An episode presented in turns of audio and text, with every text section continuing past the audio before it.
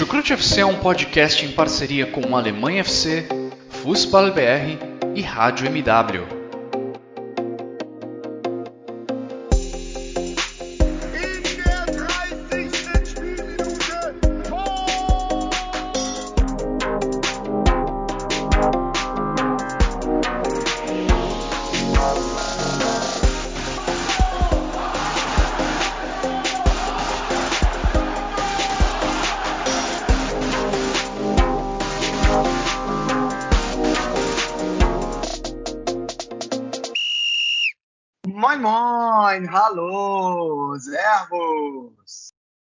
Sou o Vitor Lederman e estou aqui mais uma vez para a gente comentar o que aconteceu de melhor na terceira rodada da Bundesliga aqui no Chucrute FC.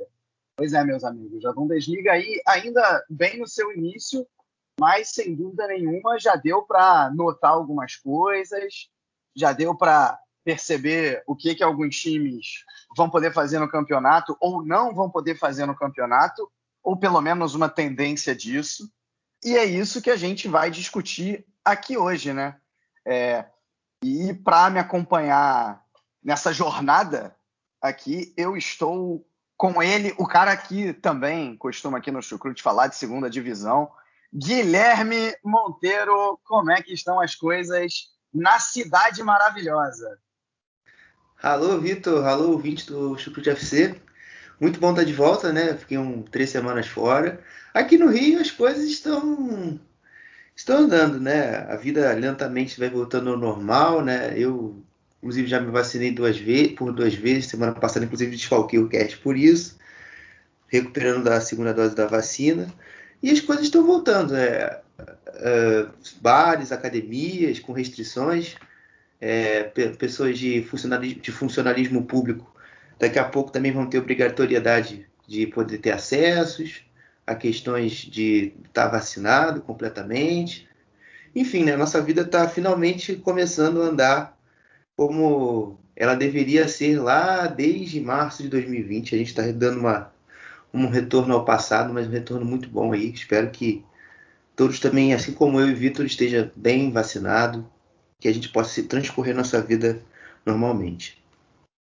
Pois é, exatamente. Eu, quem, quem me segue aí nas redes sociais, né, é, mais notadamente no Twitter, é, viu aí que na última quarta-feira, é, que por coincidência foi exatamente o dia que eu fiquei o que se chama de imunizado, né, ou seja, duas semanas após tomar a segunda dose da vacina, foi justamente na quarta-feira, dia que o Duisburg jogava é, e 10 mil torcedores, um pouquinho mais que isso, na verdade, 11 mil torcedores foram permitidos na nossa querida MSFAL Arena e lá estava eu depois de 555 dias é, para torcer aí para o meu querido MSFAL Duisburg, as Zebras, na terceira divisão da Alemanha.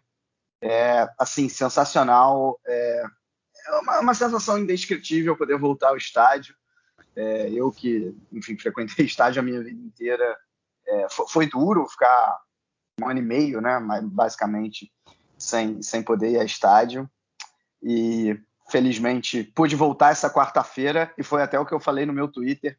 A derrota do Duisburg, ao menos nessa quarta-feira, foi um mero detalhe, porque o clima e a atmosfera que eu vivi no estádio foi algo absurdo. É, não estou com isso defendendo que voltem os públicos aos estádios no, no, Brasil, tá? Porque isso aí acho que no Brasil ainda não é a hora. Né? Na Alemanha, inclusive, só está podendo entrar no estádio quem está com as duas doses ou quem está é, é, curado da, da Covid, em algum momento pegou e, e, se curou, ou então quem apresenta um teste negativo e com os casos até relativamente subindo, mas bem mais baixos ainda do que no Brasil. Então, é, quem nessa minha fala aqui viu uma defesa de volta ao público no Brasil entendeu tudo errado. Não é isso que eu estou defendendo. é, com certeza. É, e, pô, eu fiquei pensando como você contou os dias, né? 576 dias eu também devo estar por isso aí, porque eu, a última vez que eu estive no arquibancada foi no dia 10 de março de 2020, com o Botafogo e Paraná. A gente venceu com o gol do Luiz Fernando na Copa do Brasil. E foi uma base para a gente eliminar eles na, na, nessa fase, que foi a, a segunda ou terceira fase da Copa do Brasil. E curiosamente, nesse jogo, eu não vi o gol. Eu cheguei atrasado 15 minutos eu entrei, eu estava subindo a rampa do setor oeste superior, do oeste, não, perdão, leste superior do estádio Milton Santos.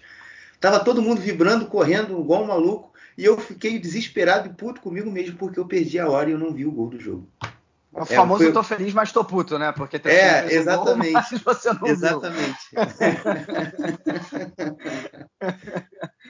mas é isso, perfeito. Não, e rapidinho, eu não contei os dias, não, gente. É porque eu simplesmente. Eu tenho uma lista de todos os jogos que eu já fui na vida em estádio. É, consegui fazer essa lista um pouco antes até de começar a pandemia. E aí tava lá o último jogo que eu tinha ido do Duisburg antes da pandemia é, tava a data direitinha, aí eu peguei a data de hoje, tem uma função no Excel que você bota um dia, bota outro dia, ele te dá a diferença de dias. Então, assim, eu cheguei no famoso 555, é, que foi o número de dias que eu fiquei sem ir ao estádio. É, e eu espero que agora sejam, sei lá, 10, 15, 20, talvez, não sei. Não, não, confesso que eu não conferi quando é o próximo jogo em casa do, do Duisburg, se eu é nessa próxima É nessa próxima rodada, né? O Duisburg jogou contra o Wiesbaden o Wiesbaden na quarta-feira em casa, jogou hoje Sim. contra o Bifol B2 fora e vai jogar agora em casa. Bom, enfim, depois de passear aqui pela terceira divisão, pela Copa do Brasil, pelo Duisburg e pelo Botafogo, vamos ao que interessa, falar aí dessa terceira rodada da Bundesliga. Vem com a gente.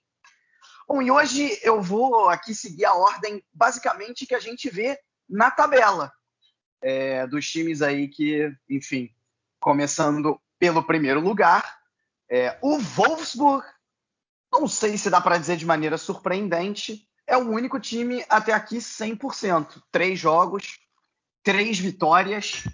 É, e na partida desse domingo, acabou de acabar, estamos é, né, gravando no domingo, venceu nada mais, nada menos do que o Leipzig. Né? Se nas duas primeiras partidas veio de certa, de certa maneira uma colherzinha de chá, porque tinha vencido o Bochum e o Hertha Berlim que não está ganhando de ninguém, a gente ainda vai falar melhor. Né? Dessa vez não, dessa vez era um adversário de respeito, era o Leipzig, atual vice-campeão, e o Wolfsburg fez uma partida que eu chamaria de consistente, com o novo técnico, Marco Van Bommel, né, que substituiu o Oliver Gleisner depois aí da briga com a diretoria, com o Jörg Schmatke. É, e a gente já vê algumas coisas aí no Van Bommel é, diferente do que a gente via lá com o Oliver Gleisner nesse time dos Lobos. E eu já jogo justamente essa pergunta para o Guilherme. Guilherme, o que, que você está vendo de diferente no Wolfsburg do Van Bommel em relação ao Wolfsburg do Oliver Gleisner? Lembrando que o Wolfsburg do, Oliver Gleisner se classificou para uma UEFA Champions League. Né? E agora, ao menos nesse início, vem, vem mantendo o padrão na liderança da Bundesliga. Bom, é uma equipe que marca, marca de forma ainda agressiva, né? Tem uma, essa talvez acho que é a principal característica marcante de permanência do Wolfsburg, do Glasner e do Wolfsburg do Van Bommel. Mas eu acho que a principal diferença talvez é uma dependência menor do Weghorst. Eu acho que o jogo do Wolfsburg é, hoje, com os laterais, o, o, o é, e o Baku, é, tem, tado, tem estado mais estáveis do que na nas temporadas que o, que o Glasner esteve presente, né? Tanto que o, Roussillon pouquíssimo jogou com o Glasner, além das lesões que ele teve, enfim. É, ele, ele também não ganhou muita sequência, o Paulo Otávio foi quem era titular. Isso tem sido importante, ele tem sido um escape desse time, nas situações principalmente que o jogo, o jogo por dentro não encaixa. Então ele tem sido importante, hoje fez até o gol. E eu acho que eu diria que é isso, né? Porque o resto ainda eu vejo muita coisa ainda do Glasner, eu vejo ainda muito peso nessa construção de jogo por meio dos volantes, né? O, o Arnold e o Schlager. O Schlager, infelizmente, até se machucou sério no jogo de hoje. Então, pode ser aí um problema para o futuro, né? O Guila não tem uma característica tanto assim de construção, é um cara, um jogador mais de pegada, mais marcação. Então é isso. Eu acho que ainda há muitas coisas do, do, do Glasser, até porque ainda são três, quatro jogos de, de trabalho. E o, o Van Bommel tem conseguido, pelo menos em, tese, em, em pontos, se sair melhor. Porque o, o Wolfsburg atingiu sua melhor campanha é, na, no, de início de Bundesliga desde a temporada 2008-2009, onde eles foram campeões. Eles somaram nove pontos em três jogos. Pois é, né? Lembrando que esse time era aquele time de grafite e Zeco, aquele ataque dos sonhos. É, Josué era o capitão desse Wolfsburg aí, que terminou como campeão e no meio do caminho goleou o Bayern de Munique por 6 a 1 um gol que foi eleito, inclusive, como o, o melhor gol, golaço da história da Bundesliga, aquele gol que o Grafite saiu driblando meio time do Bayern de Munique e ainda colocou de calcanhar. Né? É, me veio essa lembrança aqui, achei que valia a pena compartilhar. Voltando para 2021, saindo de 2009 para 2021, é, eu concordo basicamente com tudo que você disse. Agora, uma, uma diferença que eu talvez tenha começado a ver nesse time dos Lobos, é, é, e, e, isso até se expressa nas primeiras entrevistas do Van Bommel, quando ele tinha se apresentado ao clube, antes dos jogos começarem, ele disse que ia querer um time mais agressivo, porque, assim, é bem verdade que esse time do, do Gleisner, ele pressionava bastante na frente, mas ele, quando tinha bola, eu não vou dizer nem quando tinha bola, mas assim, ele tinha uma característica mais de um time reativo e uma defesa muito consistente. É, lançando muita bola no Weghorst, como você bem falou, né? Um time bastante dependente do, do Weghorst. E, e agora não, o Van Bommel, eu acho que ele está valorizando um pouco mais a posse de bola. Uh, tanto é que no primeiro tempo desse jogo contra o Leipzig, o Wolfsburg teve 57% de posse de bola. É, era algo que na temporada passada eu não imaginaria num jogo diante de um adversário como, como os Touros Vermelhos. Né? E dessa vez aconteceu. Depois que o Wolfsburg faz o gol, justamente com o Roussillon, e aí você até comparou com o Paulo Otávio, o, o, Guilherme, e vale dizer que eu acho que é, é porque quando na, na, temporada passada o Roussillon começou de titular, se machucou, o Paulo Otávio entrou e acabou roubando a posição de titular. Né? Uhum. É, e pode ser que agora aconteça justamente a mesma coisa, mas no sentido contrário, com o Roussillon roubando a vaga do, do Paulo Otávio porque ele realmente começou muito bem e, e, também vi a mesma coisa que você em relação à válvula de escape, né? É, mas no segundo tempo, né, se no primeiro tempo teve todo esse 57% de posse de bola, no segundo tempo, a partir do momento que o Wolfsburg faz o gol, é, aí sim vira, vira um, um, time que basicamente se propõe a defender. Até tem uma chance claríssima com o Weghorst, que ele não costuma errar, num erro de passe do Forsberg, ele fica, ele o goleiro, né? Ele o Gulax, e, e ele acaba errando. Né? Mas tirando isso aí, foi basicamente o, o Leipzig indo para cima e o Wolfsburg se defendendo com, é, com a, a, a, capacidade padrão, se defendendo relativamente bem. O Leipzig basicamente já teve chance em bolas paradas. É, e aí, antes de passar para o próximo jogo, o que está acontecendo com o Leipzig, Guilherme? É, ok, tem a questão do Zabitzer, né? vale dizer, assim, é, é, muito provável, ainda não é oficial, mas é muito provável que ele saia para o Bayern de Munique. É, e, e, mas assim, não, a, a ausência dele nessa partida não pode ser desculpa para o Leipzig fazer a partida não tão boa, que fez até porque na semana passada contra o Stuttgart, em que o Leipzig foi muito bem, o Zabitzer já não jogou, né? E, e foi muito bem. Então, enfim, um, um, Leipzig ainda bastante claudicante nesse início, com uma vitória e duas derrotas, sendo que as duas derrotas foram jogos que eu diria bem abaixo da crítica. É, realmente, é, eu, eu achei realmente um time muito mais limitado, bem diferente do que o Nagelsmann vinha propondo. É, né? Eu acho que a ausência também ali dos jogadores de lado de campo, né? Já que, já que o Angelinho tá fora, o Austenberg fora, é, isso tem seu peso, né? O, o, o, time do Leipzig também é uma equipe que joga muito pelos lados do campo. E você está tendo que depender muito ali de, de uma bola longa do Simacan, é, de um bom passe do Guardião, um bom cruzamento. Além de, obviamente, né, os volantes, o Tyler Adams, também ser mais participativo na construção. Também, e obviamente, tem o mérito do adversário. É, o Wolfsburg marcou muito bem. E o, e o Leipzig, toda vez que esteve com bola, foi uma equipe meio perdida, uma equipe que se assemelhava muito mais ao Wolfsburg da temporada passada, por exemplo. Uma equipe que esperava mais a recuperação da, da segunda bola para poder atacar e na bola parada queria resolver o jogo. Inclusive o Urbano, no final do jogo, perde um gol, é, uma cobrança de escanteio chuta a bola para fora e, e, perde uma chance importante para o Leipzig. Eu vi o Leipzig hoje muito dependente da bola parada na, na partida. É, justamente. Bom, é, falamos então do líder e, no caso agora também do décimo lugar, que é o Leipzig. Vamos para o vice-líder. Né? Falei que ia seguir a ordem da tabela. O vice-líder, pelo menos ainda, não é o Bayern de Munique, e sim o seu xará lá de Leverkusen, né? O Bayer Leverkusen, seu xará, bem entre aspas, tá, gente? Eu sei que um tem um N no final, o outro não tem. Calma que meu conhecimento de futebol alemão já, já é suficiente para saber essa diferença. Né? Mas, enfim, com essa piadinha aí, o xará lá de Leverkusen, é, que uh, depois de ter empatado com o União Berlim na primeira rodada, conseguiu duas vitórias bastante seguras, né? Semana passada tinha ganho do Gladbach por 4 a 0 e agora contra o Augsburg fez 4 a 1 um jogo em que no primeiro tempo só valeu o gol de lambança do adversário, né? O primeiro gol contra do Iago, brasileiro Iago, que tenta cortar, mas corta muito mal e a bola vai parar é, nas próprias redes. Depois o Demir Bay chuta a bola e aí o, o Niederlechner cabeceia contra o próprio gol, né? Esse dá até para dizer que o gol talvez tenha sido do Demir Bay, estava até em discussão isso. Mas aí uhum. depois o gol do Augsburg também, né? Um, um lançamento em que o Baker ele tinha o domínio da bola, aí se enrosca completamente com o Kradek, os dois erram, a bola sobra justamente para o líder Lechner, que tinha feito gol contra, agora ele faz a favor, o jogo fica 2 a 1 um, é, e, e, e, aí no segundo tempo, o Augsburg até teve duas chances até relativamente claras para empatar, não conseguiu, o Leverkusen já era melhor na partida, uh, fez mais dois gols, venceu por 4 a 1 está aí na segunda posição com sete pontos e sete gols de saldo esse início do, do Zioane é promissor, Guilherme? Com certeza, com certeza, né?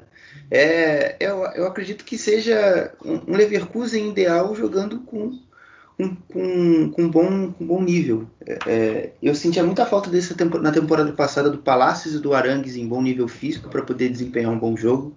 E nesse início de temporada eles têm jogado muito bem. É, a gente sabe que o Frimpong e o Diaby têm sido os principais destaques, eu diria, pelo menos na minha visão, desse time é, nesse início, mas eu acho que quem é os principais atores para fazer toda essa estrutura funcionar tem sido os volantes, é, trabalhando bem a bola, é, direcionando bem a jogada para o lado do campo. É, eu vejo eu vejo o Leverkusen bem bem estruturado, também defensivamente, não é uma equipe que talvez seja tanto agressiva lá em cima do adversário, mas é uma equipe que se posiciona e está muito mais próxima defensivamente. É, e tem evitado muitos erros na saída de bola. A gente às vezes viu o Peter Bosch sendo uma equipe muito agressiva, até mesmo na hora da, da construção, tentando atrair mais o adversário desde o campo de defesa. Agora não, o Leverkusen também agora também tem uma saída de jogo mais longa, é uma equipe mais segura. Eu acho que o Zeuane nesse início de trabalho ele tem sido o cara mais equilibrado. Ele conseguiu achar ali um pouco de Raiko Herles, é, dadas dada as devidas comparações, né? E também um pouquinho de um pouquinho de Peter Bosch nesse time, porque o Leverkusen tem, tem jogado bem.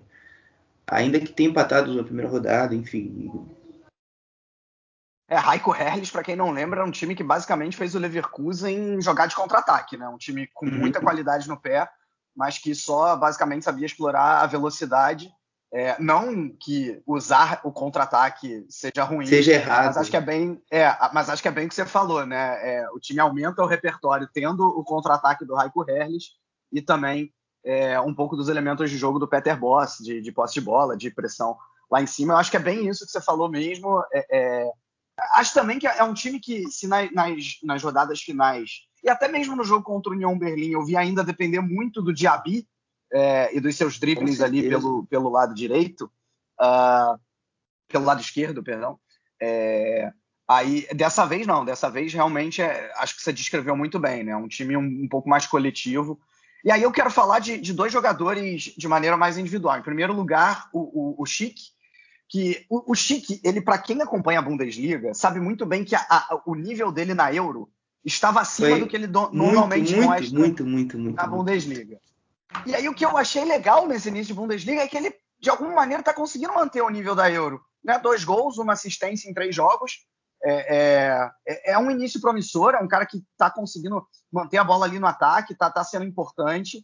É, acho que realmente se ele, se ele mantiver esse nível que ele teve na Euro e que ele demonstra nesse início de campeonato, o, o Leverkusen vai ganhar demais com isso.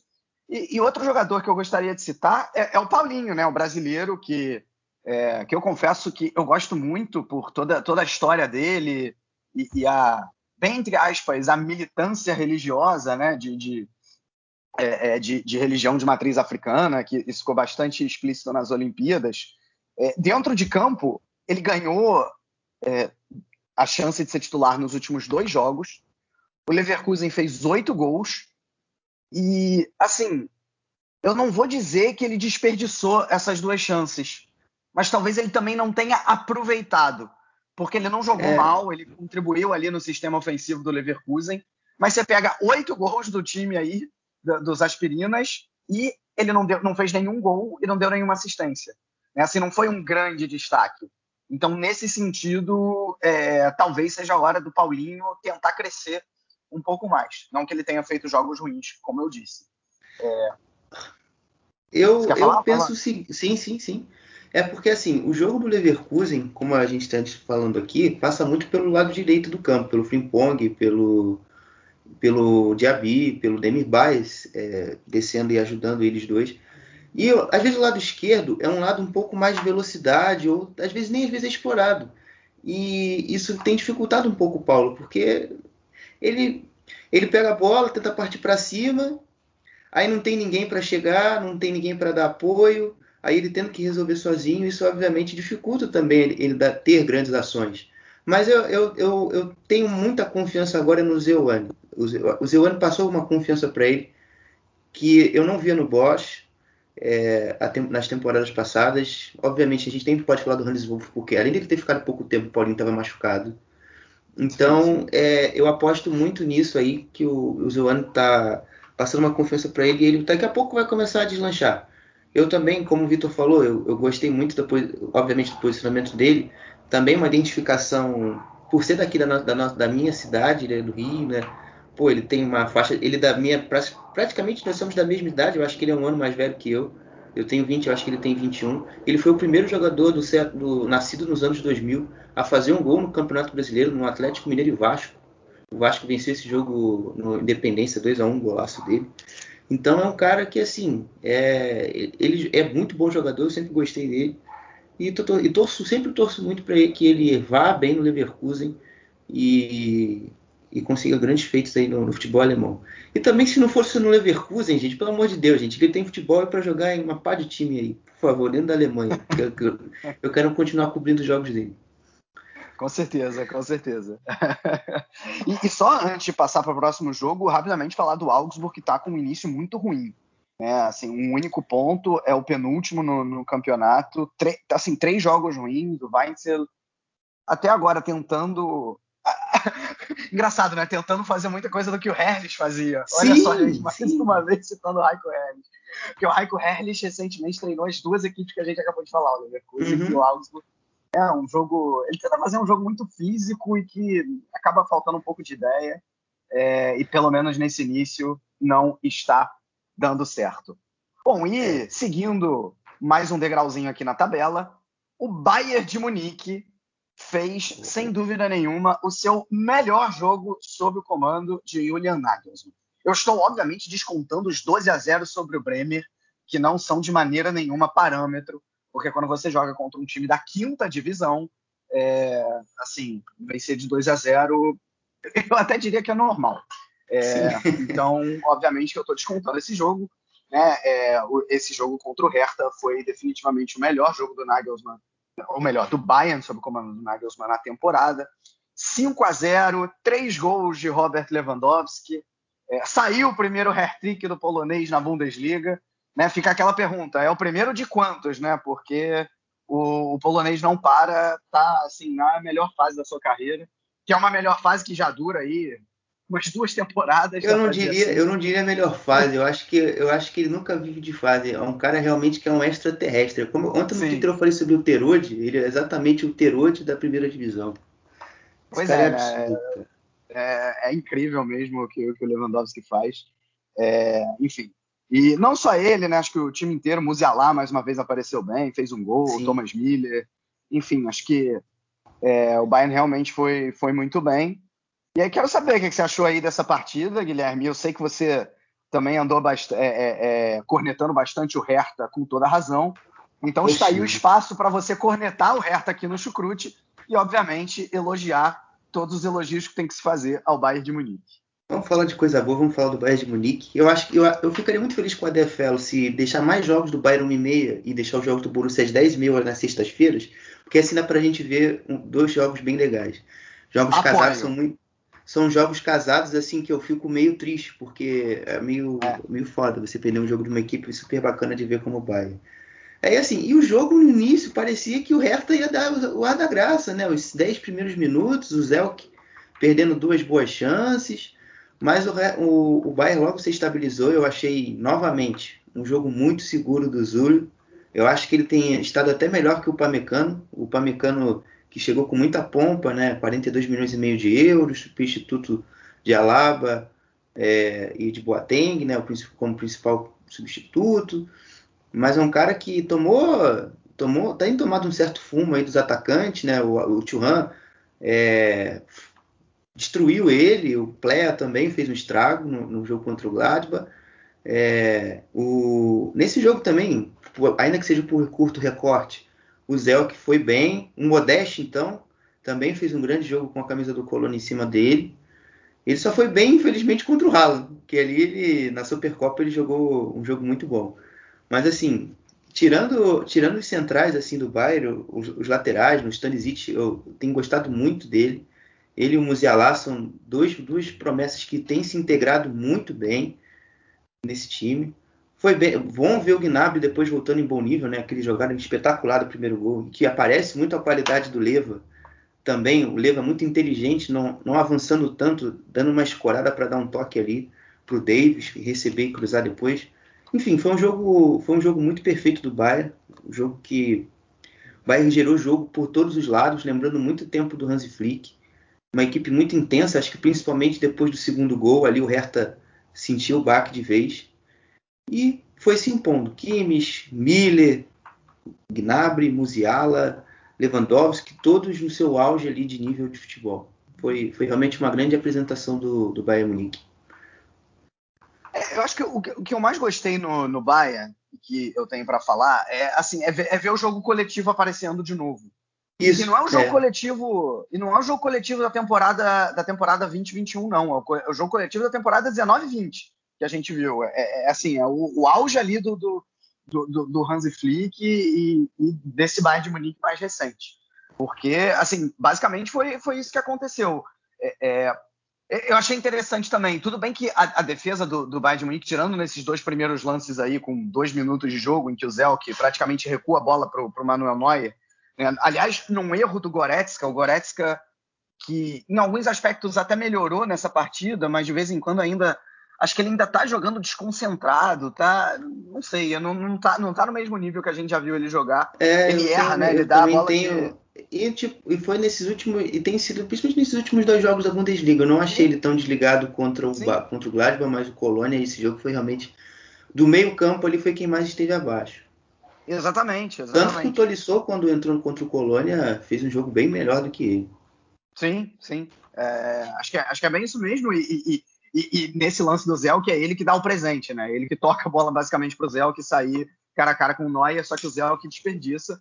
Mas enfim, tirando esses dois primeiros minutos, aí a, praticamente a defesa do Bayern não foi testada, né?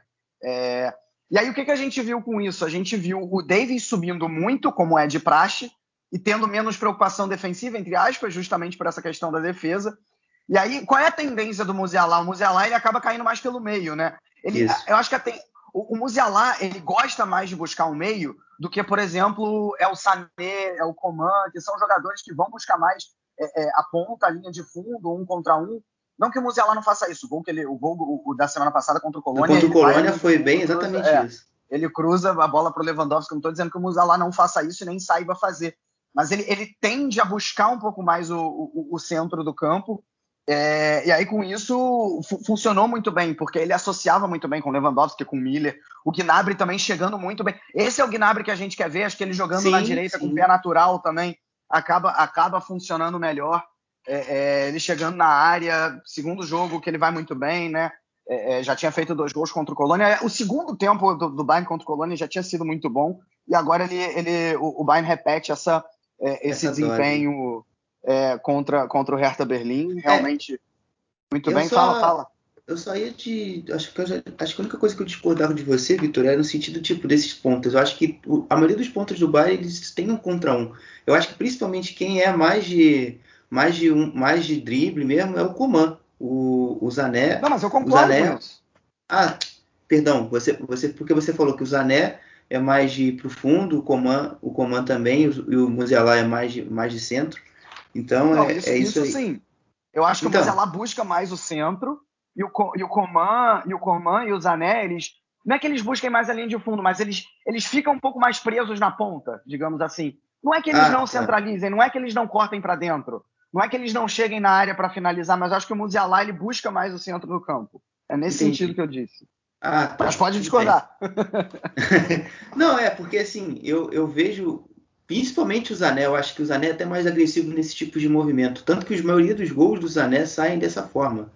É, ele partindo muito para o centro e finalizando com aquela perninha dele esquerda que é, que é forte. Então, é, é isso que eu, que eu enxergo. Inclusive, aí, daqui a, não sei se a gente vai tocar no tema Zabitzer nesse segundo, nesse momento, mas já dando um gancho. Falar. É, eu acredito que aí, os, não, sei se, não sei se as pessoas se lembram, mas o, o Zabitzer também joga de ponta. Então seria, eu acho que também pode jogar de ponta no caso.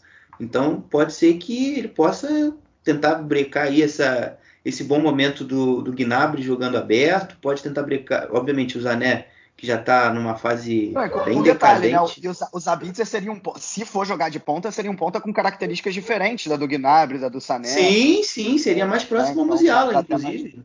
Seria... Exatamente, exatamente.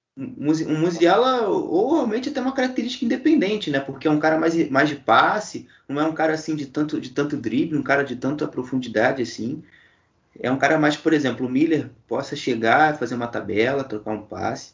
Stanisic também chegando de trás. É, é, tem essa também possibilidade aí com o Zabitzer chegando. e eu acho, eu inclusive acho que isso pode, vai acontecer em algum momento. É, eu acho que a grande vantagem do Zabitzer é que ele é muito versátil, né? Ele, ele se transformou na última temporada do Leipzig ali num, num volante, às vezes até num, no momento de saída de bola, num primeiro volante mesmo, não é nem num segundo volante. É, mas já jogou de ponta, já jogou mais próximo do centroavante. É, Sim, é, jogou de, de então, atacante, já jogou de segundo é, atacante. Já, já jogou de tudo e chega aí para essa, essa versatilidade. Eu, eu não me atrevo a discutir aqui essa historiazinha de Bayern predador da liga, sim ou não. É, ainda pretendo fazer. Eu até já, já falei um pouco sobre isso no, no Twitter. Ainda quando o Bayern tinha contratado o Pamecano, vou, vou reviver isso. Mas a, a, aqui no Chucrute a gente não vai, não vai entrar nessa polêmica vazia, não. é... a, a, discussão de, de se Zabitzer vai ser bom para o Bayern ou não, ou se ele vai ser bom para o Leipzig ou não, ele, a falta que ele vai fazer para o Leipzig ou não, essa sim é importante, mas, uhum. é, enfim, não me agrada a outra discussão. É, agora, bom, é, acho que é realmente então um jogo muito bom do, do Bayern, né, para gente, a gente concluir. Uh, outra coisa que eu achei interessante foi o Nagelsmann colocando o, o Sané para jogar no momento certo, o Bayern já, já tendo vencido, é, sem muita. E aí, ele precisando de confiança, ele aparece para fazer um gol.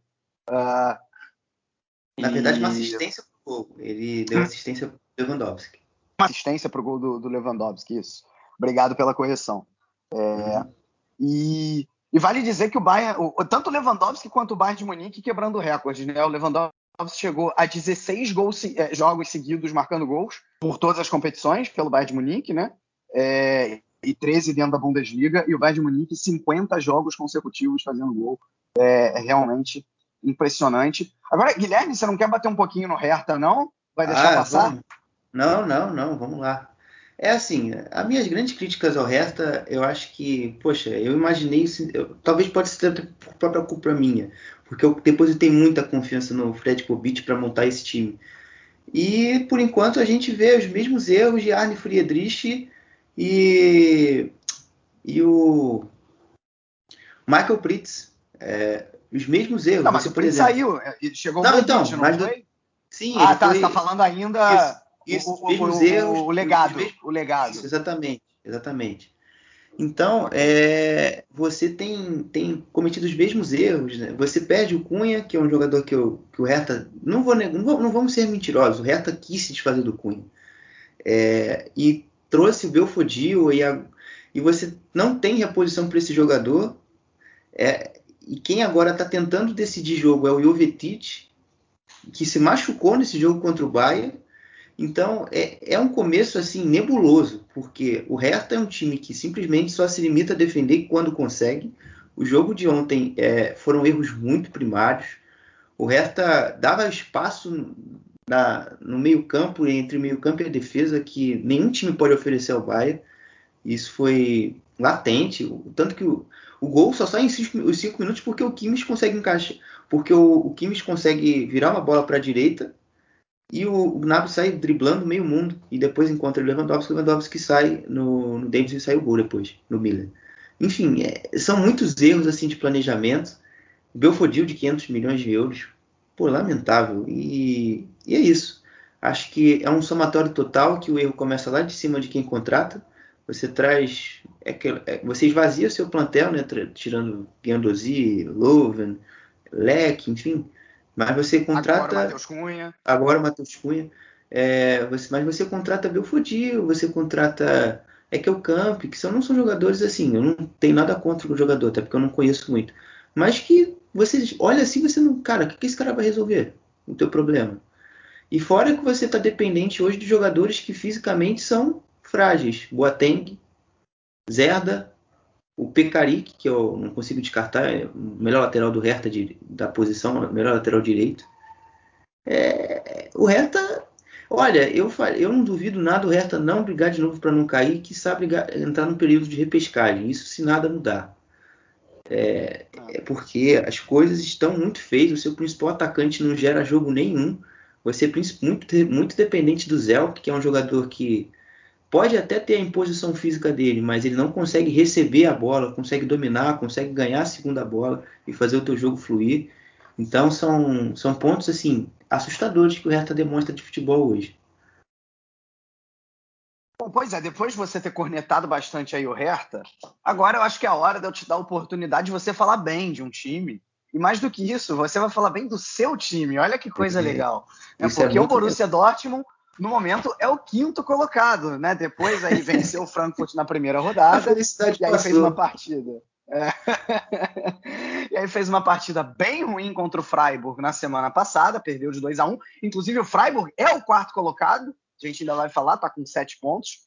É, mas agora venceu o Hoffenheim num jogo bastante impróprio para cardíacos, digamos nossa, assim. Cara. Nossa, né? nossa. Assim, bem complicado. Se você Bom, se você sobreviveu a essa partida, dá para dizer que seu coração tá, tá em ordem, né? Porque o Dortmund, depois de um 0 a 0 no primeiro tempo, abriu o placar, né? Um gol até interessante do, do Reina. É, aí o Hoffenheim buscou o empate, o Dortmund pulou novamente na frente com Bellingham. O Hoffenheim no, aos, foi aos 90 ou foi aos 89? Me ajuda aí. Foi, sei, aos, foi aos 44. Foi aos 44. Aos 40, então aos 89, isso. 44 isso. do segundo tempo. O Hoffenheim é, conseguiu empatar com o Dabur. E aí, quando a gente pensa que o jogo já se encerrou, ainda tem um tal de Erling Haaland. E num lance assim que podia ter saído o gol. Um chute, defesa do Bauman. Segundo chute do Mucuco, defesa do Bauman. E aí aparece Erling Haaland para colocar no único lugar do gol que não estava coberto por algum jogador do Hoffenheim, que era justamente junto ao travessão.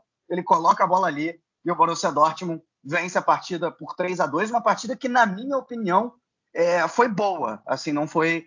É, é, talvez o, o Dortmund pudesse até ter tido uma vida um pouco mais tranquila. Você gostou da partida aí dos aurinegros, Guilherme?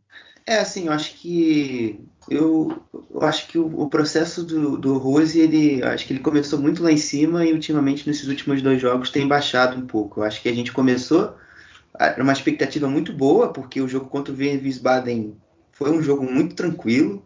Na Copa da Alemanha, obviamente, não é um grande teste, mas ali, para você demonstrar sua força, eu acho que é alguma coisa, é alguma coisa válida é, principalmente contra um time ainda que seja profissional, né? Contra um semi-amador não tem como. É, e, no, e, a estreia, com certeza a estreia contra o Eintracht Frankfurt deu uma esperança, porra, que seria uma temporada espetacular, uma equipe com um ritmo muito acima do normal, muito agressiva, fazendo gols com muita tranquilidade, poderiam até ganhar até mais de 5 a 2 Então, é, você vê o, o Dortmund ainda com muitas dificuldades de criação de jogo, é, lembrando muito ali os tempos tristes do Lucien Favre, é, Peter Stoger, enfim, esses treinadores que passaram pelo Dortmund recentemente. E, e você é muito dependente de algum, de algum talento ali, algo ali individual para você conseguir fazer alguma jogada, né? Ah, eu gostei muito do Royce no primeiro tempo, eu acho que ele, o Reina, apesar de me irritar bastante ainda por, com essa oscilação, até porque é da idade, perder muitos gols tranquilos. É, foi, fez um bom jogo, apareceu ali, trabalhou bem a bola com o Malen e com o Guerreiro pelo lado esquerdo. E foi meio que um desafogo no, no primeiro tempo, ainda que a gente não tivesse feito gol. E no segundo tempo, é, eu achei que logo o gol no início deu um conforto muito bom. É, uma jogadaça do Guerreiro, acionando, acionando o Reina, e fez, que fez um gol e tirou um pouco ali da, da, até mesmo da pressão, né? Porque ele já não vinha jogando jogos feito, feito bons jogos. E ali eu acho que o jogo começou a cair muito de ritmo do Dortmund, nossa equipe foi perdendo fôlego e o Hoffenheim foi crescendo, que até num, num lado do campo incomum, né? O Hoffenheim pressionou o jogo muito pelo lado direito, com o Akpoguma e o Baumgartner, que geralmente o lado forte do Hoffenheim é a esquerda com o Raul e o Bruno Larsen. É, isso também expõe um outro problema do Dortmund que não é de hoje, que é a lateral esquerda, de, parte defensiva do Guerreiro. O Guerreiro precisa ser bem suportado, precisa ter um bom suporte, de, seja de quem esteja jogando no lado do campo. O Royce não estava aguentando dar esse suporte a ele. Então, isso aí é, uma, é um, um ponto que tem que ser corrigido urgentemente e, e foi isso, né? Depois do final, acho que foi loucura. Eu, eu, me, eu me senti. Eu, eu, e foi até curioso para mim, pessoalmente falando, porque eu, sim, eu tive uma sensação que a gente não ia perder aquele jogo.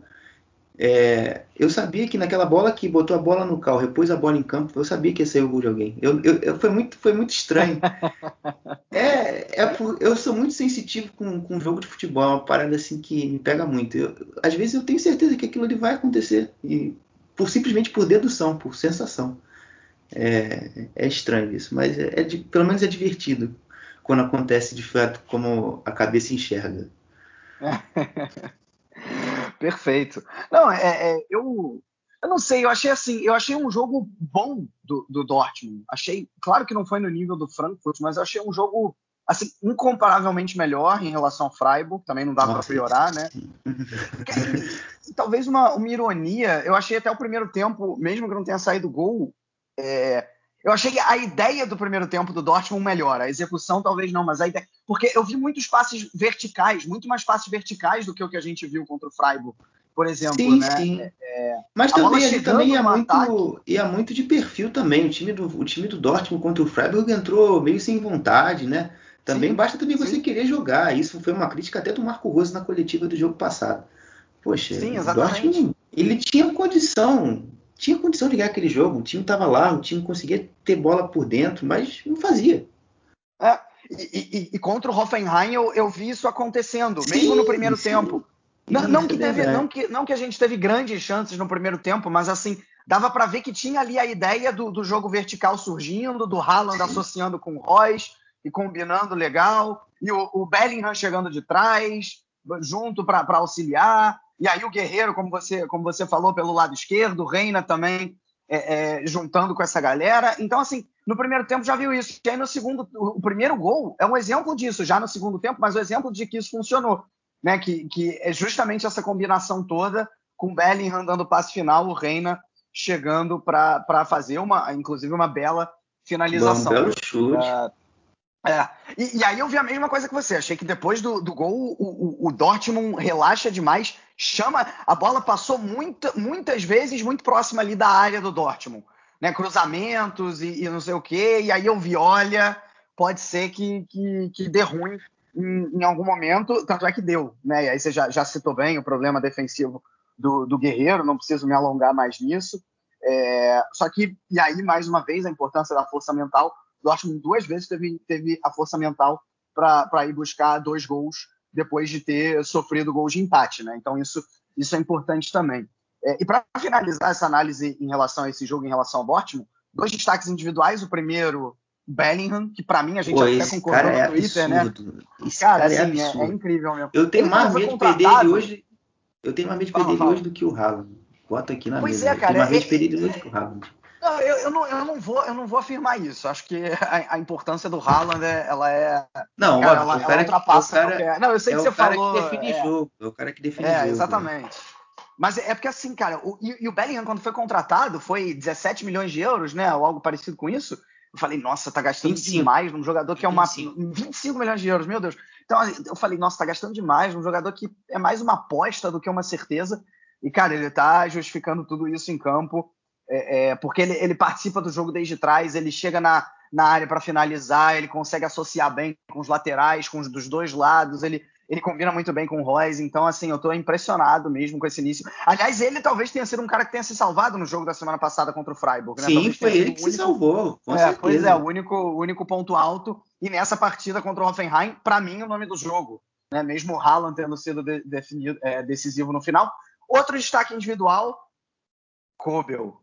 Garante Nossa, pontos, viu? Sim. Duas defesas Nossa, assim, é goleiro absurdas de três pontos, goleiro de três pontos. que o início é, é, é, o início dele no, no Dortmund é realmente bastante promissor. Talvez se não fosse ele ali, esses três pontos não naquela chegariam. Cobrança de falta para os do Kramaric, naquela cobrança de falta do Kramaric, eu pensei, caralho, velho. Aquela bola, se fosse Porra. o Hit abaixo da trave, a bola teria entrado. É, é o Dortmund tem um goleiro de três pontos desde o Weidenfeller, eu diria. Então, é. É, é, é isso, gente. Você, você contratar certo, tá, tá aí, tá mostrado, tá, tá exibido. Gregor Kebel. Ah. ah, é isso mesmo. E só, só, destacar o Hoffenheim, que não fez uma péssima partida, né? Principalmente no, no, segundo tempo, conseguiu, é, conseguiu. Aliás, o Hoffenheim, historicamente, impõe dificuldades ao Borussia Dortmund, né? É, e dessa vez não foi diferente. Só que o Dortmund acabou conseguindo a, a, vitória, né? Acho que o Kramaric, até jogando numa posição um pouco diferente que ele vinha Sim, jogando. Sim, isso, né? isso é até um menos... ponto que eu gostaria de comentar então, aqui com você. Manda bala, é... manda bala que você vai falar isso melhor do que eu. É, é assim, é que nessa, nesse novo modelo do, do Sebastian Hoeneß, né, o, o Hoffenheim joga, alternou muito na temporada passada, três zagueiros, 4-2-3-1, eu sei que esses números são bandos, bandos relevantes para vocês, mas assim, só para dar o posicionamento dos caras em campo, o Kramaric era um cara mais de centroavante, mas nessa temporada ele tem sido mais meia. E isso tem ajudado muito o Hoffenheim nos jogos. Porque... Quatro assistências. Então, é exatamente isso que está aparecendo. Porque, assim, o... a bola tem, às vezes, batido muito e voltado no Raul e no, e no Bruno Larsen. E quando o Stiller, principalmente, que é o principal articulador desse Hoffenheim, consegue acionar o Kramaric, o jogo começa a andar. A bola chega no ataque, o Raul aparece para um cruzamento, o Bruno Larsen parte para um drible. Então, ele aparecendo para esse time tem sido fundamental. E outro ponto que eu gostaria de destacar também, apesar de ele não ter sido tão importante assim, foi o Adamian. O Adamian com o Sebastian Hoeneß nessa temporada está crescendo de novo. É o Willas Bebu que está machucado. Eu, infelizmente, aí eu acho que ele, vai, ele já está atrás da minha visão do Adamian. Então, é, é, um ponto aí que o Hoffenheim nesse jogo, apesar de o Adamian não ter ido tão bem, é um cara que tem ido bem. Além também do Georgino Ruté, que tem entrado bem também. Aí o Hoffenheim tem. Parece que está se reencontrando de novo até um nível de futebol legal. Pois é, exatamente. É, bom, e seguindo aqui então, né, a gente falou muito dos times da ponta da tabela. Vou falar de um time que está decepcionando muito. Decepcionando realmente além da conta, também com um novo técnico. Estou né, falando do Eintracht Frankfurt, de Oliver Gleisner, que a gente citou lá no início do, do cast. Né, dessa, são só dois pontos em três jogos e ainda foi eliminado na Copa da Alemanha pelo Valdo Hoffmannheim. Guilherme, eu jogo a bola para você. O que dizer desse Eintracht, Eintracht Frankfurt que perdeu muitos jogadores? Parece agora que vai perder mais um, né? Você pode, se quiser detalhar melhor isso. É, e não está se encontrando nesse início de temporada. É, né? A perda do Kostic vai ser uma perda difícil, porque era o cara que, nesse tipo de jogos como o de ontem, ele pegava a bola e resolvia o jogo. Botava uma bola na cabeça do André Silva. Vai lá, Silva, faz. Pá. Mas hoje, sem os dois, tem sido muito difícil para o Frankfurt definir os jogos. Eu, não, eu acho que o torcedor do Eintracht Frankfurt, que obviamente acompanha a partida, ficou meio que sem entender como o time perdeu os três pontos ontem. Porque assim, até o minuto 70, 75, o jogo estava na mão, o jogo estava controlado. O Arminia tinha muita dificuldade de criação. O Kloss, que era o principal cara ali para ganhar a segunda bola, para fazer o jogo do Arminia entrar, ele não estava jogando bem. O Indica e o Intereg eles estavam impecáveis na marcação dele. Então, assim, o Frankfurt conseguia ter controle, né? O Rustich e o Sov jogaram muito bem ali para armar o time. para conseguir gerar ali vantagem na saída de bola, acionar bem o Camada atrás da, atrás da linha de meio campo do, do Armínia, para assim combinar, trocar bons passes ali com, com o Haug, que para mim é o melhor jogador do Frankfurt no jogo, e também trocando muito de posição com eles dois, Haug, Borré, é, e até mesmo o Lindstrom, que vem, baixia, baixava muito para o meio. Então foi, foi um Frankfurt assim, muito agradável de ver jogar. Eu particularmente gostei do jogo de ontem, mas que ele foi se perdendo pelo também o cansaço físico e, a, e as ingerências de, da beira do campo do Oliver Glasner, né? O Oliver Glasner deixou a Arminia também gostar do jogo. O time do Frankfurt estava muito cansado. O time do Frankfurt correu muito. O Frankfurt estava marcando lá em cima. Isso aí desgasta você. Se você não recupera a bola na frente, então é, essa, essa demora do Glasner em mexer, em socorrer o time, também foi contribuiu muito para o Arminia crescesse no jogo e, e até chegasse o empate. E quando o jogo empatou com o belo Patrick Wimmer, tá? O Patrick Wimmer entrou e destruiu. Acho que o hack também que estava jogando foi muito bem no, por parte do Arminia, além do, do sensacional do Fabian Klosch, que esse cara é espetacular. É, enfim, é, e quando o Frankfurt quis tentar reverter, o jogo já estava empatado e não tinha muito tempo para o que fazer. É perfeito. Só complementando a informação, Kostic está fazendo greve no Eintracht Frankfurt, né? Ele não foi treinar sem autorização do, do, do time. Diferente, por exemplo, do Zabitzer, que a, a informação oficial do, do Leipzig... É ele está machucado. É, exatamente. É, bom, aí acredita quem quer. Eu, por exemplo, sinceramente acredito. Acho de verdade que ele realmente está tá machucado, mas acho que ele vai para o Bayern de Munique. É... Eu também. mas enfim, o voltando Kostic, para o então. O Kostic, fala, fala. É, o Kostic, na minha visão, é, é realmente. É, não quer mais, quer sair. E, assim, é, e aí que eu ia entrar. Quando um jogador brasileiro, a gente desce o cacete aqui, com a perdão da expressão, quando um jogador brasileiro faz isso. Fala que é antiprofissional, que não sei o quê. E é antiprofissionalismo mesmo, para deixar claro. Mas aí também, quando não é um brasileiro, a gente tem que falar aqui, né? O Kostic está com uma postura antiprofissional em relação ao Eintracht Frankfurt, porque ele tem um negócio chamado contrato. Se Exatamente. o Frankfurt não quer vendê-lo, se o Frankfurt não quer vendê-lo, é direito. O, o Lazio, pelo que eu ouvi, está querendo oferecer 10 milhões de euros, que é um valor baixíssimo pelo na que verdade, Na verdade é, é 15, né? Mas foda-se, é abaixo. Assim, é, é, abaixo do que ele vale. É, enfim, então. E o Frankfurt quer 35, Frankfurt, vai, talvez. E, e, mesmo que o Lazio tivesse, tivesse oferecendo 100 milhões de euros, se o Frankfurt falasse, não quero, quero que ele fique aqui, tem um negócio chamado contrato. Não sei que tem uma cláusula de rescisão, mas aí está no contrato também, né? Seja uhum. como for. Então, enfim, é, é, é, é um absurdo o City não treinar, enfim, se recusar a jogar. É, é, quando o Aubameyang fez isso lá em Dortmund também, o próprio Dembélé chegou a fazer a gente, a gente desceu o pau aqui, agora tem que descer no Kostic também, porque... E outra coisa... É, isso é um absurdo. E outra coisa também, eu vou, eu vou criticar o Hinteregger aqui, que é um zagueiro que eu gosto pra caramba. Pô, Hinteregger, que porcaria é essa? Que de capitão tu é, cara? O cara, o cara foi complacente com a atitude do Kostic. O cara não foi enérgico. O cara, não, ele já ajudou muito a gente, agora a gente tem que entender. Ô, meu irmão, que foi isso, cara? O Kostic era quem na fila do pão? O Kostic é, jogou onde no Hamburgo? Ô, Guilherme, ô, Guilherme, isso aí, isso, aí, isso aí, tem nome, isso aí tem nome, é corporativismo. Se o Intereg precisar fazer isso um dia, ele vai fazer, entendeu? Essa, essa que é a questão. Mas enfim, é é, enfim, vamos, vamos aqui seguir o. Se ater no jogo. É, não, é, vou até na verdade seguir com, com, com podcast, falando agora sobre outros jogos, né? Tivemos aí uma vitória a vitória em si do Freiburg não é surpreendente. O que surpreende é a campanha, né? São sete pontos, duas vitórias e um empate. E esse empate foi na estreia contra o Arminia Bielefeld, em que o goleiro Ortega fez a partida da vida dele. Não, mentira, não fez a partida da vida dele porque ele, ele está em alto ah. nível. É, o Ortega, goleiro do Bielefeld, né? Mas enfim, se não fosse pelo Ortega, o Freiburg certamente teria vencido e estaria hoje dividindo a liderança com o Wolfsburg, o que seria algo sensacional. Mesmo assim, é o melhor início da história do Freiburg. É, e nesse, nesse fim de semana venceu o Stuttgart, fez três gols relâmpago, né, dois gols do coreano Yeong e, e depois o terceiro gol do Roller. É, então aí. Não, o gol foi do Tsalai, né? Tô confundindo. O, gol, acho que foi, o terceiro gol foi do Tsalai. É, na assistência do Ruller. É, na assistência do Ruller. É, enfim. E, e aí fez 3 a 0 jogando bem. Uh, o Stuttgart foi buscar, né? Chegou a fazer também. Se o, o Freiburg fez três gols relâmpago, o Stuttgart também fez dois gols relâmpago aos 45 e aos 46, ainda do primeiro tempo.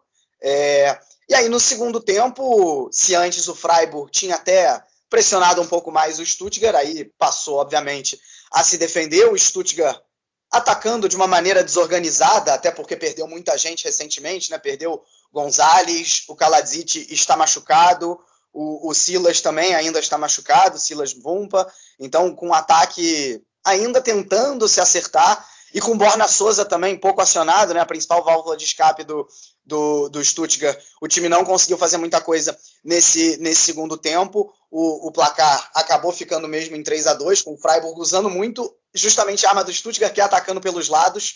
É, venceu e está aí com sete pontos. Uma coisa que me agrada muito nesse Freiburg é que você até tem um jogador que você pode chamar de o melhor do time, que seria o Grifo, mas não é o, o Freiburg não depende desse jogador.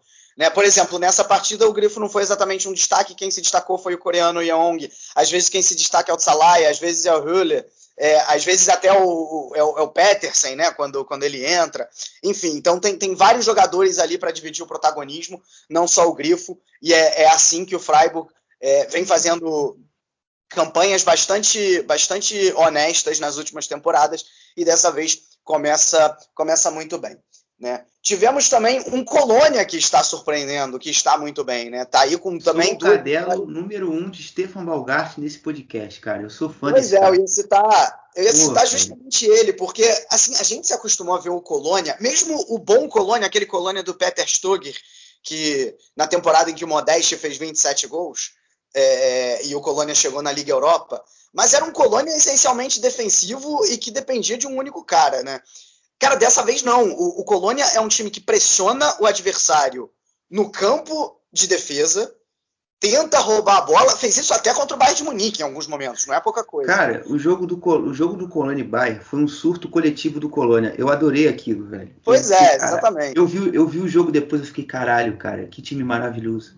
Pois é, eu... assim, é, e, e, agora contra o Bolton, tudo bem que não era o melhor adversário do mundo, né? Então se esperava que, que o Colônia pudesse pressionar, mas pressionou muito bem. O, o, gol do Colônia, o primeiro gol, foi sair só aos, é, é, aos 36 tempo. Mas ali já era para dar tranquilamente 2, 3 a 0 colocou Colônia. duas bolas na trave nesse jogo, cara. É, o... É, colocou duas bolas na trave. É, e, e, e, o, o Baumgart ainda mostrou estrela, porque ele colocou os dois jogadores que fizeram os dois gols do Colônia. Sim, o Schalp é. e o Lemper. Inclusive, eu queria tocar Exatamente. nesse ponto aí do Lemper, porque o, o professor ele falou, ele falou assim: olha, eu, eu não tenho apenas 11 jogadores, eu tenho. Eu conto com todo mundo, né? Então, ele, obviamente, naquele né, jogo de passar confiança e tal. Mas ele falou que, obviamente, que usar muito a base. E o Lemperle é um jogador da, da base do Colônia. E ele, ele entrou poucos minutos, né? Ele fez a estreia dele na Bundesliga contra o Bayern na rodada passada e ele jogou bem. Jogou bem, mostrou alguma coisa, foi até melhor que o Woods em campo, que o Woods, que todo mundo pensa que ser o grande destaque, mas até aqui na minha humilde visão é o Modeste, não tem como. O cara tá amassando, apesar de só ter feito um gol na temporada. Mas você sabe que hoje o Colônia, ele não realmente ele não tem só 11 jogadores, ele pode contar com o banco. O Luiz Schaub entrou e está ajudando consistentemente. Ontem o Duda também foi titular por causa exatamente dessa lesão do Woods. Então é, é, tá um plantel muito redondinho. Chegou o Lucaquinho nessa semana, o Meré, enquanto o time Rubens está machucado e o Meré tem jogado, o Meré jogou muito bem contra o Bayern, apesar de ter falhado no segundo tempo nos, nos gols do Bayern. Enfim, então, o professor conseguiu arredondar esse Colônia muito bem. E isso também tem outra coisa, né? A gente já via coisas boas, apesar de ser às vezes até meio cômico ver o Paderborn jogar mas agora ele tem peças melhores. Então, obviamente, se você tem peças melhores, o teu nível de jogo com a tua proposta vai ser potencializada de forma melhor. E isso está muito bacana de ver. Eu só, tenho, eu só temo por uma coisa, se o L Chicri sair, porque o L Chicri saindo é, é uma perda muito pesada, porque o que faltava muito no Paderborn dele era ter um, era ter um volante que cobria longos espaços, que cobria fazia coberturas de espaços muito grandes. E, e, e o L Chicri é esse cara, é esse limpa trilho O cara ajuda tanto na saída de bola ali, tanto tanto na defesa, para cumprir espaço, para pressionar. É um jogador que conecta melhor os setores ali da defesa e o ataque. Então é, é um jogador assim vital dentro dessa estrutura aí que o Colônia não pode nem pensar em perder. É, depois dessa aula aí de Colônia que a gente teve do Guilherme, passando aqui para os dois jogos restantes, outro time que eu estou muito curioso para ver, aliás, tem três times que eu estou curioso para ver, que na temporada passada ficaram na segunda metade da tabela e que começam bem e que eu realmente quero ver. Um, dois a gente já falou aqui, o Freiburg e o Colônia, e o terceiro justamente o Mainz, que venceu por 3 a 0 o Greuther Fürth e também começa bem, né? Duas vitórias, uma derrota. Depois teve uma partida irreconhecível na semana passada diante do, do Bochum, é verdade, né? Que o Bochum ganhou de 2 a 0 mas voltou ao alto nível, ganhou de 3 a 0 do Greuther ok, tendo menos posse de bola, mas sendo muito mais efetivo no ataque, com muito mais chances claras é, sendo, sendo assim, pressionando no campo de ataque, mesmo tendo menos posse de bola, é, como se tornou até um pouco a característica do Boas Svensson, que é um time que se adapta ao adversário contra o Furt, buscou essa, essa pressão, é, fez 3 a 0 e também aí com, com início promissor, vamos lembrar que o Mainz na temporada passada já tinha ficado em quinto lugar no retorno, é, e dá para dizer que começa bem, apesar de uma tabela relativamente fácil, porque enfrentou os dois que vieram da segunda divisão, né, o Bochum e o Greuther Fürth, mas na primeira rodada ganhou de ninguém menos que o Leipzig, né? E, e com ainda... 11 jogadores a menos, cara. Esse cara, isso aí foi absurdo o que ele fez, o feito é, que ele fez. É, exatamente. É, exatamente. E o jogo e o jogo que falta aqui a gente comentar, jogo que aconteceu também hoje no domingo, além do Wolfsburg e Leipzig, o Union Berlim, depois de dois empates, e de ter se classificado sem grandes dificuldades para a fase de grupos da Conference League, enfrentou talvez o adversário mais difícil até aqui, o Borussia Mönchengladbach. Não, tudo bem que o Leverkusen está no mesmo nível, vai. Mas enfim, enfrentou o Borussia Mönchengladbach hoje é, e fez 2 a 0, né, sem, sem grandes não, não, não, vou dizer sem grandes dificuldades, né? Não foi aquele jogo que, que o União Berlim massacrou, mas até porque o Gladbach, eu diria que começou melhor, conseguiu é, trocar passes interessantes, estava com uma, com uma criatividade ali no meio-campo interessante. Só que um erro do zagueiro Beyer, que estava substituindo o Ginter machucado, é, acabou gerando um gol do, do Union Berlim, né, o, o primeiro gol do Gisselman. É, e aí o Union Berlim melhora no jogo, usa muito bem dos contra-ataques. Max Cruz, mais uma vez, aparecendo muito bem para dar uma senhora assistência para o Avoni, que é outro jogador aparecendo muito bem nesse início de temporada, fazendo gol em todos os jogos até aqui. É, uh, não, não fez semana passada, né? Errei, acho que errei nessa. Não, não, eu ia, não, né, nem, nem ia te, nem te corrigir. Eu ia só te falar uma parada, que era exatamente isso aí que você falou do Avoni e do Cruz. Eu, eu vou ser sincero, eu tenho muitas restrições ao Avoni. Eu acho que é um jogador que, assim, ele é muito força física, muito batalhador e tal. Tem muito essa cara aí do União Berlim, realmente. Mas, assim, é, é um cara que eu sei que quando você tiver que contar com ele num jogo que tá mais pegado, tá mais difícil de, e você tem que resolver, ele às vezes pode pipocar e você fraquejar. É, apesar de no jogo passado é, contra o Hoffenheim, quando, quando o Union Berlin toma o 2 a 1 ele vai lá numa bola vadia e resolve o jogo. Mas isso não posso dizer também que é uma constante. Mas essa dupla aí nesse início de temporada tá muito bem. Não só atacando, não. É, são elementos fundamentais da marcação também. Eles alternando a pressão de quem, do jogador adversário que sai com a bola. Estão orientando bem a, pressão, a saída de bola do adversário. Aí o União Berlim sobe a marcação, recupera a bola e vai contra-ataque de novo. É, é, assim que o União joga, é assim que o União sabe fazer futebol. E tem sido produtivo. O União está lá em cima.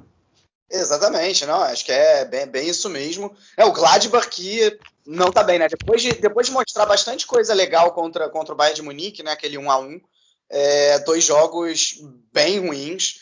Tudo bem que semana passada teve um monte Os de lesão. Os pra porra também. É, tava, semana passada tinha algum, algum, alguma zica ali, realmente. Perdeu de 4 a 0 pro Leverkusen. Agora é, jogou sem vários jogadores, né? Sem Turhan, sem o Ginter, que eu já citei, é, sem o Liner. Então, mas de todo jeito perdeu sem jogar bem, né? Assim, não, não, jogou exatamente bem, apesar de um início ali, como eu falei, relativamente ok. Né? Bom, com isso a gente fecha aqui a análise da rodada, falamos aí dos nove jogos é, e a gente volta já já para falar sobre segunda Bundesliga, Frauen Bundesliga e também eleger os destaques da rodada. Bom, para falar de segunda Bundesliga, claro, como não poderia deixar de ser, a gente vai ouvir o Mister Segunda Bundesliga. Né? Aliás, esse apelido aqui que foi cunhado pelo meu parceiro Guilherme Monteiro. Né? A gente vai ouvir o Mister Segunda Bundesliga, Thiago Barbosa. Olá pessoal do Chucrute FC, que está falando é o Thiago Barbosa do Bundesliga Brasil 2.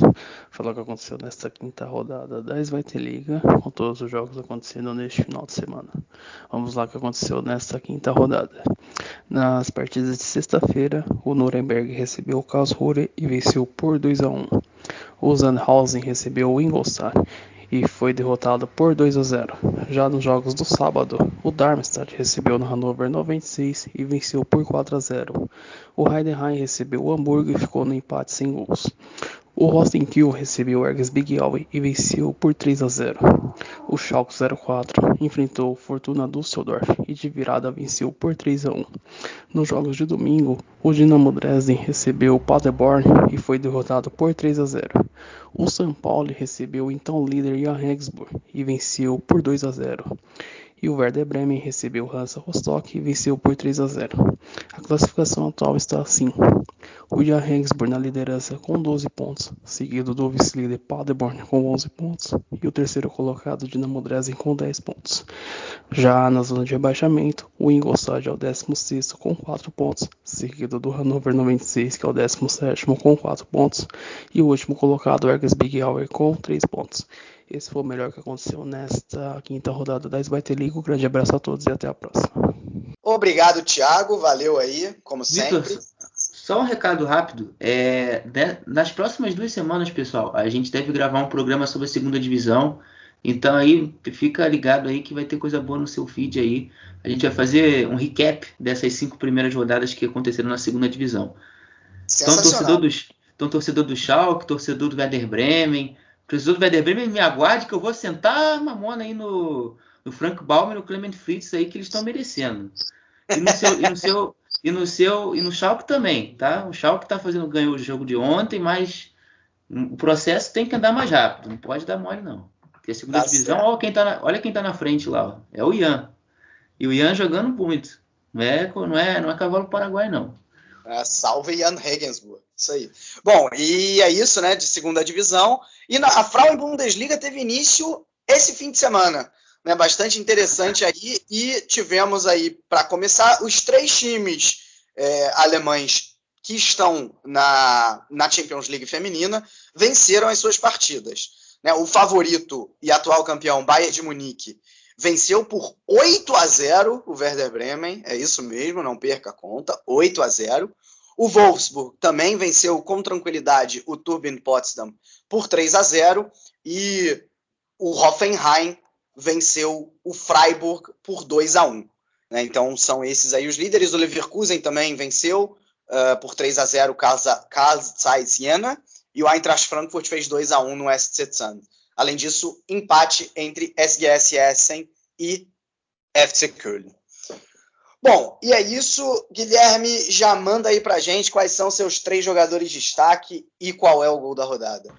Gol da rodada, Haug, um, gol do 1x0 do Eintracht Frankfurt contra o Armínia. É, os meus destaques, vai ficar Leva, vai ficar o Haug e vai ficar o Haaland. Boa, boa. Bom, é... cara, meu gol da rodada, eu, eu, vou ficar com o gol do Thomas Miller, até pela, pelo corta-luz do Lewandowski. Mostra que ele não é um atacante egoísta, né? Como é padrão normalmente de atacante, porque ele poderia ter chutado aquela bola e a chance dela entrar era grande também. Ele deixa para o Thomas Miller, porque vê que ele está numa posição melhor. Então, Foi até não engraçado. só pelo corta-luz, mas por toda a jogada. Fala. Foi até engraçado que o Miller, na entrevista coletiva depois do jogo, ele comenta: você, parece que o Robert também é, perdeu um pouco de fome de gol e deixou passar essa. Foi algo nesse sentido. Foi algo nesse é, sentido. Algo nesse que, sentido, que, sim. Que ele, que ele falou sim. lá pro Lewandowski, e o Lewandowski começou a rir. Exatamente. Então fiquei aí com o gol do Miller. Cara, meus destaques. É, a, gente, a, gente, só foi unanimidade no Lewandowski, porque aí não tem jeito. Mas além deles dois, eu pelo Dortmund eu fiquei com Bellingham é, e o Yeong do Freiburg. E é isso. Com isso, fechamos aí esse episódio sobre a terceira rodada da Bundesliga. Na próxima semana a gente com certeza se vê aqui. Um grande abraço a todos e valeu!